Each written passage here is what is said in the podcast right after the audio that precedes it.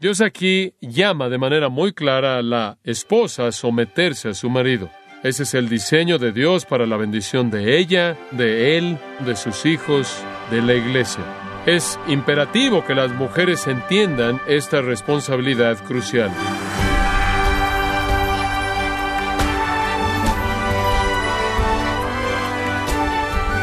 Sea usted bienvenido a esta edición de Gracia a vosotros con el pastor John MacArthur. Una influyente autora feminista dijo, ser ama de casa es una profesión ilegítima. La elección de crear una familia es una opción que no debería existir. Bueno, algunas mujeres han creído esa mentira y sienten que su contribución en el hogar, como amas de casa, no tiene ningún valor. Entonces, ¿cómo puede la mujer encontrar satisfacción y realización en el hogar? ¿Es acaso eso posible? Yo le invito a encontrar las respuestas en esta serie titulada La familia, en gracia a vosotros con el pastor John MacArthur. Si es tan amable en abrir su Biblia en Efesios capítulo 5 y vamos a regresar a nuestro texto. Efesios capítulo 5 versículos 22 al 24. Las casadas estén sujetas a sus propios maridos como al Señor, porque el marido es cabeza de la mujer, así como Cristo es cabeza de la iglesia, la cual es su cuerpo, y Él es su Salvador. Así que, como la iglesia está sujeta a Cristo, así también las casadas lo estén a sus maridos en todo. Dios aquí llama de manera muy clara a la esposa a someterse a su marido. Ahora, ¿cómo se expresa esa sumisión? ¿Cuál es la naturaleza de esa sumisión? ¿Cómo se ve? La mejor manera de responder eso es pasar en su Biblia Tito y acompañarme al capítulo 2. Ahora aquí llegamos a algunas instrucciones muy específicas. Es dado, en primer lugar, en el versículo 3, a las ancianas. Y a las ancianas se les da la responsabilidad, claro, de vivir vidas piadosas, de ser reverentes en su conducta, no calumniadoras, no estar involucradas en beber vino, no ser esclavas del vino, pero nos vamos a enfocar primordialmente para nuestro estudio en ser maestras del bien, porque esa es la frase que hace la transición que nos lleva a los versículos 4 y 5. Las ancianas deben conducirse de una manera piadosa. Después de que acabaron sus años de criar a sus hijos, ellas entonces adoptan la función de volverse maestras. La calidad espiritual que mantienen en sus vidas les permite ser la influencia esencial sobre la siguiente generación de mujeres. En otras palabras, se necesita una generación de mujeres piadosas, ancianas piadosas, que instruyan a una nueva generación de mujeres jóvenes. Ahora, cuando dice mujeres jóvenes, tenemos que hacer la pregunta, ¿a qué edad se refiere esto? Bueno, la respuesta simple es aquellas que tienen familias, aquellas que todavía pueden tener hijos y están todavía en el proceso de crear hijos. Esas son las madres cuyos hijos todavía están bajo su cuidado. Para expander más esta idea de las mujeres jóvenes y quiénes son, pasa a 1 Timoteo capítulo 5, versículo 14. Esto es lo que quiero que hagan. Quiero pues que las viudas que se casen, críen hijos, mantengan su casa. Eso es todo. Eso es lo que dice. Solo quiero que cumplan con su responsabilidad dada por Dios. Cásense, críen hijos, cuiden de su casa. ¿Puede imaginarse ponerse de pie en cualquier universidad y anunciar eso como el patrón para las mujeres? Cásense, críen hijos, cuiden de la casa. Los matarían a uno, pero es verdad. Me gustaría que tuviera esa plataforma, pero nadie me la daría. Las mujeres jóvenes necesitan volverse a casar para que no luchen con deseos fuertes. Necesitan volverse a casar para que no simplemente tengan tiempo libre que desperdician. Necesitan crear hijos. Ese es el propósito de Dios para la mayoría de las mujeres. Perder un marido no cambia eso. Y después dice, cuiden la casa, o literalmente gobiernen la casa, administran el hogar. Esa es siempre la esfera de la mujer si se casa. El marido provee los recursos, los trae a la casa, y la esposa los administra y los aplica para el bienestar de su querida familia. Ella también debe mantener su piedad para que el enemigo nunca tenga ocasión para desacreditar, porque algunas ya se han vuelto en pos de Satanás. Ella debe mantener un testimonio piadoso. Y las viudas jóvenes que se vuelven a casar y crían hijos piadosos y administran de manera apropiada su casa, no dan causa alguna para la crítica en contra de la iglesia. Pero las mujeres que violan eso dan ocasión. Algunas de estas mujeres andan por todos lados sin la protección de un marido, sin el liderazgo de un marido, escuchan a falsos maestros, actuaron según su lujuria, dispersan mentiras, se conducen de manera inapropiada, no hacen nada y dejan a Cristo. Entonces las mujeres son consideradas jóvenes cuando están todavía debajo de los 60 años de edad. ¿No es eso una buena noticia? Están jóvenes cuando todavía están creando hijos. A las ancianas se les ha dado la responsabilidad de instruir a esas mujeres jóvenes y enseñarles lo que es absolutamente esencial. Ahora regresemos a Tito y veamos qué es lo que estas mujeres de hecho enseñan. En primer lugar, Tito capítulo 2, que enseñen o alienten o disipulen a las mujeres jóvenes, número uno, amar a sus maridos. Esa es una palabra, filandros, a ser amantes de maridos. Es correcto, ser amantes de maridos. Dice en Efesios 5:25, maridos, amar a vuestras mujeres. Y aquí dice básicamente, enseñen a las mujeres, a las esposas jóvenes, a amar a sus maridos. Hay amor mutuo, así como hay sumisión mutua. Sean amantes de sus maridos. Este es un mandato, este es un mandato, y un mandato demanda obediencia y asume la posibilidad de la obediencia. En otras palabras, si Dios manda esto, entonces Él asume que usted puede hacer esto. Algunas veces usted puede oír una mujer que dice, yo no amo a mi marido. Y tengo una respuesta estándar para alguien que dice eso. Bueno, confiese su pecado inmediatamente, ayune y ore, y pídale a Dios que le muestre el camino de la justicia para que pueda amar a su marido. Es un pecado no amar a su marido. Dice usted, bueno, yo solía amarlo. Usted sabe cuando sentía mariposas en el estómago y sentía todas las emociones, pero ahora en cierta manera es una rutina con un sentimiento ocasional aquí y allá. Bueno, eso no es lo que constituye un matrimonio. Lo que constituye un matrimonio es un compromiso, amar, no amar es pecado. No amar es un pecado. Este amor es maduro, sacrificial, purificador, de cuidado. No es el amor de la emoción acalorada. Obviamente después de que ha estado casado por un tiempo, ya no anda como un maníaco como cuando usted al principio estaba casado y no podía hablar, pensar o controlar su vida. Es el amor de la profundidad y el compromiso que ve más allá de la apariencia de la persona, la profundidad de su virtud. Es un amor sacrificial, es un amor purificador, es un amor que es demandado de usted. Debemos enseñar a las mujeres jóvenes a amar a sus maridos. Esa es la responsabilidad de las mujeres mayores, de las ancianas. Ese es el corazón y alma de lo que capacita una mujer a someterse. Es mucho más fácil si usted ama a su marido. En segundo lugar, las ancianas deben alentar a las mujeres jóvenes a ser amantes de hijos, filotecnos, filandros, amantes de maridos, filotecnos, amantes de hijos, ser amantes de hijos. Reconozca que su vida es su marido, su vida es sus hijos. De hecho, recuerde que 1 Timoteo 2.15 dice que una mujer es salvada mediante la crianza de hijos. Es una verdad tremenda. Salvada a través de la crianza de hijos. Hombre, algunas personas realmente han confundido eso. Allá en Europa Oriental me sorprendió descubrir mientras estaba ministrando en Rumania en una conferencia, en una sesión de preguntas y respuestas. Y se me hizo una pregunta acerca de ese versículo, ¿qué significa? Y di la respuesta interpretando las escrituras y más tarde me enteré de que no era la respuesta que todo el mundo creía sino que más bien lo que creían es que usted podía perder su salvación. Y una manera en la que una mujer podía perder su salvación es si ella hacía algo para evitar el tener bebés. En otras palabras, ella podía mantener su salvación al crear hijos y entonces, como mujer, tenía que seguir teniendo bebés lo más rápido que pudiera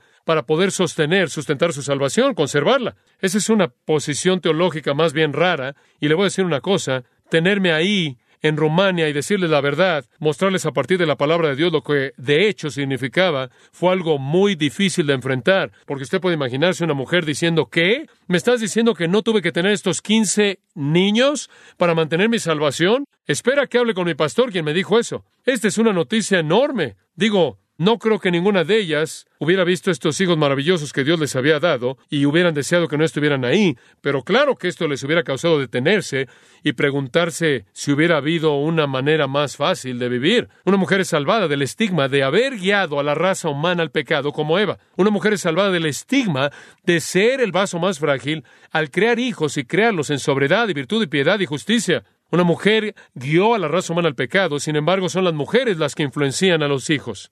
La piedad de una madre y la virtud de una madre tiene el impacto más profundo en la vida de sus hijos. La crianza de los hijos a través de la justicia le da a una madre dignidad, su gran contribución. La gran contribución de una mujer viene en la maternidad. Obviamente, como señalé, Dios no quiere que todas las mujeres creen hijos, pero todas encuentran su satisfacción aquí. En tercer lugar, en Tito, deben amar a sus maridos, amar a sus hijos, ser prudentes, pensar correctamente. Es algo triste cuando pensamos en el mundo en el que vivimos en la actualidad y cómo las mujeres no piensan correctamente, no pueden pensar correctamente, las prioridades están de cabeza, han perdido su capacidad de pensar con claridad, han perdido el sentido común, algo muy elemental, enséñales a ser sensatas, enséñales sentido común, enséñales sabiduría práctica, discreción, juicio sano. Hombre, esto es tan importante. ¿Sabe una cosa? Simplemente tener una mujer que ha atravesado ya por la vida y que regrese y le enseñe sentido común para enfrentar la vida es muy útil. Número cuatro, enséñales a ser puras. Hagnos significa casta, virtuosa, sexualmente fiel a su marido en todo sentido. Primera de Pedro, recuerda, dice que las mujeres deben estar preocupadas con quiénes son, no cómo se ven, no cómo aparecen, no cómo es su apariencia. 1 Timoteo 2, 9 y 10 dice que deben estar arregladas cuando llegan a congregarse de manera modesta y discreta, con temor piadoso y sobriedad. Y la modestia conlleva un sentido de vergüenza, un sentido saludable de vergüenza, de sonrojarse de manera saludable. Las mujeres en nuestra cultura podrían recibir una dosis grande de vergüenza saludable. Tantas mujeres en la actualidad no piensan en incitar lujuria o distraer a alguien del pensamiento puro, aquello que es impuro. Las mujeres deben ser puras, deben asegurarse de que se arreglan de tal manera que llaman la atención a su virtud y a su piedad y no a sí mismas. Deben ser modestas y discretas, demostrando su temor piadoso. Dice que deben ser, y esto es muy, muy importante, puras. Y eso es la idea de que no tengan mancha. La palabra discreta en el Nuevo Testamento, la cual es usada en varios lugares hablando de las mujeres, tales como 1 Timoteo 2, 9 y 10 y otros lugares, viene de ese mismo término. Y conforme pienso en esto, sofron, lo cual significa dominio propio. Deben demostrar dominio propio control de sí mismas, control sobre la pasión, santidad. Y después número cinco, y ahora llegamos a la médula, deben ser cuidadosas de su casa. Hemos hablado de las actitudes de una mujer, amor hacia el marido, amor hacia los hijos, sabiduría y pureza. Ahora pasamos al asunto medular, la esfera de su responsabilidad. Trabajadoras en el hogar, hoy curgos, literalmente, una trabajadora en casa. Esta es la esfera de la vida de una mujer. Es su dominio, es su reino, es su esfera. La palabra es derivada de la palabra casa y la palabra trabajar. Una trabajadora en casa. No se refiere simplemente, por cierto, a estar limpiando los pisos y los baños y hacer eso. Simplemente expresa la idea de que el hogar es la esfera de sus labores, sea lo que sea. No es que una mujer deba mantenerse ocupada todo el tiempo en la casa. No significa que nunca puede salir de la puerta. No significa que siempre está haciendo las tareas de limpieza. Sino lo que significa es que el hogar es la esfera de su tarea divinamente asignada. Ella debe ser la que cuida de la casa, cuida de su marido, para proveer para él y para los hijos todo lo que necesitan conforme viven en ese hogar. Materialmente, ella debe tomar los recursos que el marido trae a la casa, al hogar, y traducirlos en una vida de comodidad y bendición para sus hijos. Ella debe tomar las cosas espirituales que ella conoce y aprenda y transmitirlas a sus hijos.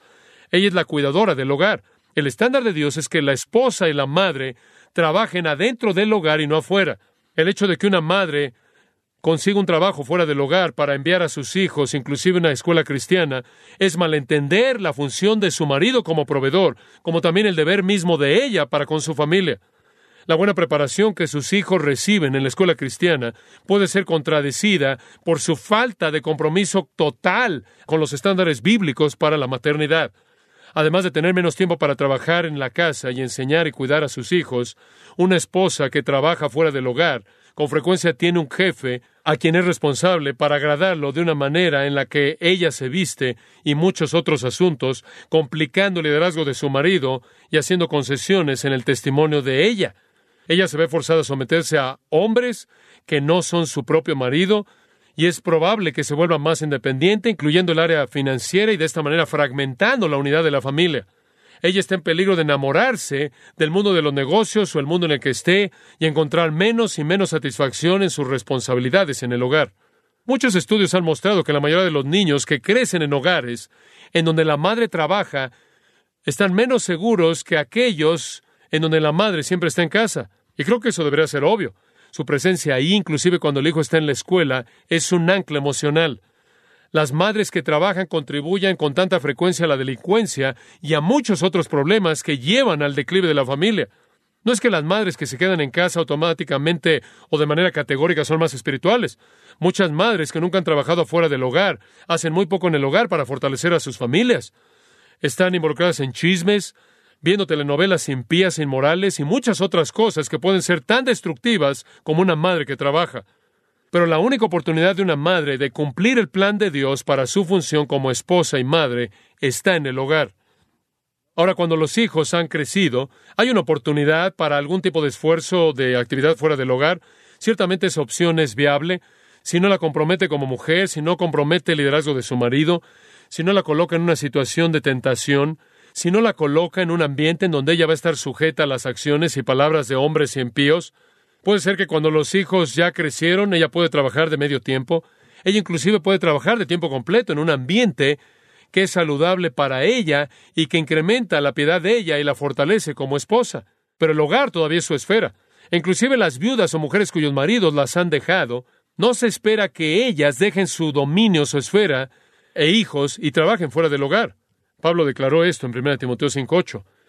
Porque si alguno no provee para los suyos, y especialmente para los de su propia casa, ha negado la fe y es peor que un incrédulo. Y esto significa proveer no solo para su familia inmediata, sino para su familia extendida. Si hay, por ejemplo, una viuda o mujer sin un marido por divorcio en su familia, usted debe cuidar de ella antes de que la force a cuidar por sí misma. Si una mujer no tiene marido y no tiene recursos financieros propios, el resto de la familia de ella, inclusive los hijos de ella o sus nietos, deben cuidar de ella. Ellos tienen esa responsabilidad para que ella pueda mantener su responsabilidad en la familia. Eso se indica en la primera parte del capítulo 5 de 1 Timoteo. Pero si ella no tiene a nadie, no tiene parientes hombres, el pasaje de 1 Timoteo 5 dice, si ella no tiene parientes hombres que la apoyen, puede haber un pariente mujer que pueda cuidar de ella, de acuerdo con el versículo 16. Si no tiene parientes mujeres no hay nadie que cuide de ella, entonces la iglesia tiene la obligación de cuidar de ella. 1 Timoteo 5, 16. La premisa básica entonces es que aún una mujer sin un marido, aún una mujer que quizás no tenga hijos, todavía tiene el derecho de ser cuidada. Y no debo decir que no tenga hijos, sino cuyos hijos son mayores. Todavía tiene el derecho de ser parte del hogar. Jesús, conforme él colgaba de la cruz, durante los últimos momentos de su vida, él estaba preocupado por su madre. Y lo que él hizo en Juan 19, versículos 26 y 27, fue que le encomendó a María a Juan para que Juan cuidara de ella. ¿Por qué? Bueno, lo más probable es que ella era una viuda. José sin duda había muerto antes de esto. Jesús ya no estaba ahí para cuidar de ella. Sus propios medios hermanos no creían en él. Él entrega a su madre a Juan. Cuando una mujer obviamente todavía tiene hijos en el hogar, su obligación primordial es para con ellos.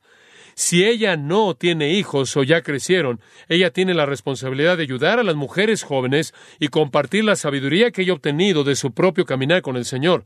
Ella debe invertir el tiempo que tiene cuando ella ya tiene mayor edad y sus hijos ya crecieron, no trabajando en el mundo. En ocasiones eso tiene que suceder, pero en lugar de eso, invertirlo en mujeres jóvenes. Les estoy dando el estándar de las escrituras. Hay muchos casos que usted podría presentar, que hay acerca de esto, que hay acerca de esto, que hay acerca de esto. Lo único que le puedo decir es lo que la Biblia dice. Usted tiene que usar su propia sabiduría. Puede haber una situación en donde una viuda tiene que buscarse un trabajo porque el cuidado de sus hijos no es provisto por nadie. Y francamente la mayoría de las iglesias no apoyan a este tipo de personas. Puede haber una situación en donde sus hijos están en la escuela y sin ningún compromiso con sus hijos o su marido y puede hacer algún tipo de trabajo de medio tiempo. Muchas mujeres han sido muy fructíferas al trabajar afuera de su hogar al hacer eso, muy parecido a la mujer de Proverbios 31. Pero el estándar es muy claro en las Escrituras. La esfera de la influencia de una mujer debe encontrarse en el hogar. Las cosas obvias, claro, es que cuando las madres salen a trabajar, cuando todavía tienen hijos pequeños, inclusive infantes, bebés, niños que todavía ni siquiera han ido a la escuela, viviendo en su hogar, y los abandonan y los entregan al cuidado de alguien más. Inclusive las iglesias a veces promueven eso al iniciar o al abrir guarderías para hijos, para niños que todavía no pueden ir a la escuela. Muchas veces las mujeres trabajan porque quieren mantener cierto estándar económico. El sacrificio de los niños y la familia por ese estándar económico es una mala decisión. Dice usted, ¿qué acerca de la mujer que es muy capaz y competente, muy activa, que tiene una actitud emprendedora, que es una mujer muy dotada, muy talentosa? Ella puede cuidar de las responsabilidades de su casa, porque vivimos en una época en donde hay tantos electrodomésticos y usted no está allá afuera en una roca tendiendo su ropa. Tenemos todo eso y ella tiene tiempo en sus manos, ¿no puede ella quizás abrir algún tipo de negocio, empresa? Claro, eso es lo que la mujer de Proverbios 31 hizo. El punto focal es este. Ella provee para las expresiones de amor de su marido y cuidado. Ella provee lo mismo para sus hijos. Ella guía y enseña a sus hijos para que ellos se puedan volver hijos piadosos. Ella está en el hogar, segura, protegida y guardada de la influencia de hombres malos y relaciones potencialmente impías. Ella hospeda extraños. Ella lava humildemente los pies de los santos. Ella muestra hospitalidad. Ella se entrega a toda buena obra. Y esa es su esfera. Obviamente, aquí entra de manera maravillosa un marido piadoso, ¿verdad? Se vuelve muy difícil cuando usted no tiene un marido fiel. Es en ese punto en donde la familia extendida entra para ayudar. Si no hay familia extendida que ayude, en ese punto la iglesia entra para ayudar para que habiendo perdido un padre, los hijos no terminen perdiendo también una madre. Esta es la responsabilidad de la iglesia. Vivian Gornick, una autora feminista, escribe, y cito, Ser un ama de casa es una profesión ilegítima. La decisión de servir y ser protegida Y planear ser un ama de casa es una decisión que no debe existir, y el corazón del feminismo radical es cambiar eso. Fin de la cita. Claro, lo que Dios dice, ellas lo quieren negar. En la época del Nuevo Testamento, en la época del Antiguo Testamento, una mujer en el hogar tenía que preparar la harina, cocinar todo desde cero, lavar, cocinar, atender y cuidar de los hijos, hacer las camas, tejer, cuidar de la casa, cuidar de los invitados, y al mismo tiempo, con toda la energía y compromiso, entregarse a expresar su amor a su marido, sus hijos y a Dios mismo. Una tarea tremenda. Dice usted, ¿por qué Dios quiere que las mujeres estén tan ocupadas? A expensas de sonar trivial, las mantiene alejadas del pecado. Proverbios 7:11 presenta un retrato asombroso de una ramera. Dice esto acerca de una ramera, alborotadora y rencillosa. Sus pies no pueden quedarse en casa. Ella no ve su hogar como algo lo suficientemente satisfactorio. Ella necesita algo más y eso lo lleva a pecar. Para la mayoría de nuestra sociedad, esto es algo absolutamente ridículo. Y estamos tan inmersos en este tipo de pensamiento debido a la sociedad que nos rodea que hasta podría parecernos algo extraño. Pero esta es la palabra de Dios.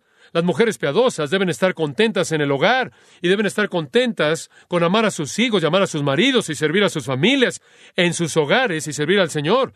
Una de las cosas más maravillosas que la Iglesia jamás ha experimentado es el ministerio de las mujeres. Todas las pruebas y los estudios y las encuestas indican que alrededor del 60% de toda la vida de la Iglesia es atendida por las mujeres. Las iglesias evangélicas están pobladas de mujeres. Dicen que alrededor del 37% de las iglesias evangélicas son hombres. La iglesia siempre se ha beneficiado de mujeres piadosas que trabajan en el hogar y cuando tienen tiempo ministran a la iglesia. Y conforme las mujeres abandonan al hogar por el mundo, también abandonan a la iglesia.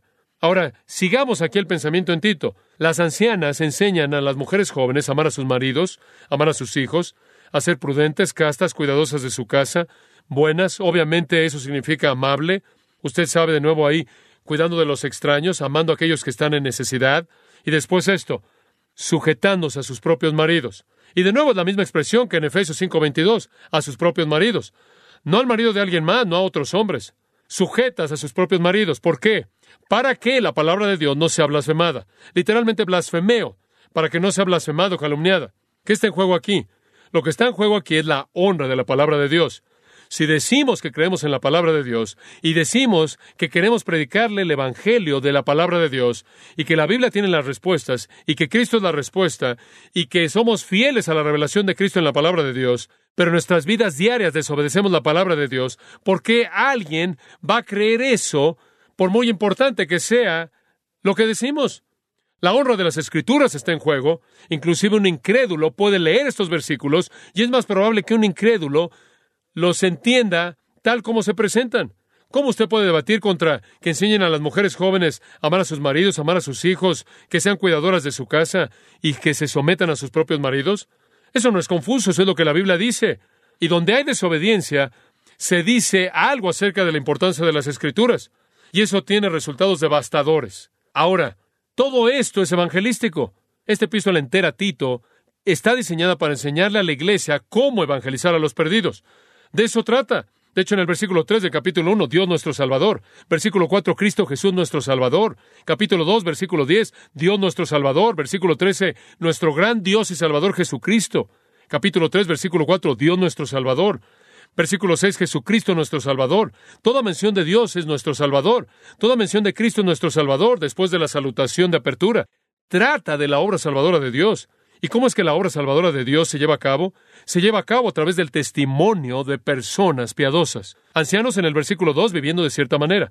Ancianas en el versículo 3 viviendo de cierta manera. Las mujeres jóvenes en los versículos 4 y 5 viviendo de la manera en la que Dios lo ha diseñado. Los hombres jóvenes, versículos 6 y 7 y 8, viviendo de la manera en la que Dios lo ha diseñado. Versículo 9, siervos viviendo en la manera en la que Dios lo ha diseñado. Los amos viviendo en la manera en la que Dios lo ha diseñado. Y conforme la iglesia vive según el diseño de Dios en las Escrituras, ¿qué pasa? El Evangelio sale. Versículo 11. Porque la gracia de Dios se ha manifestado trayendo salvación a todos los hombres. Esto establece el cimiento para el Evangelio, cómo vivimos en la iglesia. La palabra de Dios está en juego. El Evangelio está en juego. Pero allí en el versículo 14, hemos sido redimidos de toda obra impía y el Señor está purificando para sí mismo un pueblo propio, celoso de buenas obras. ¿Por qué? para que las escrituras sean creídas. para que el Evangelio sea aceptado. De regreso en el versículo 8, él dice, debemos vivir de esta manera para callar a los críticos. Debemos, en el versículo 10, vivir de esta manera para adornar la doctrina de Dios nuestro Salvador en toda área. Nuestro testimonio está en juego. Si vamos a alcanzar este mundo, si vamos a evangelizar este mundo, estos son los principios y la función. El papel de la mujer es crucial en esta área. Usted tiene que tomar estos principios y aplicarlos a su propia situación en oración y con cuidado, pero los principios y los mandatos son directos y claros. Si significa que usted tiene que cambiar su estilo de vida, cámbielo para obedecer la palabra de Dios. Como mujer, su prioridad es Dios y eso significa obedecerlo y después su prioridad es para con su marido, y eso significa que usted lo ama y se somete a él. Su prioridad entonces es para sus hijos, les enseña, los instruye, los cría en piedad y les expresa su amor a ellos. Después su esfera es su hogar, el cual es su refugio, un lugar de hospitalidad, y después su ministerio en la vida de la iglesia. Cualquier cosa fuera de esas prioridades trae deshonro a la palabra de Dios. Es así de simple. Y si vamos a tener un impacto en el mundo, así es como necesitamos vivir.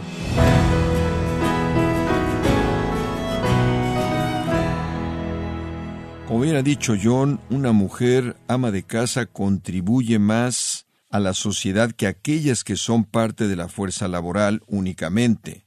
El título de la serie que estamos escuchando es La familia, aquí en gracia a vosotros.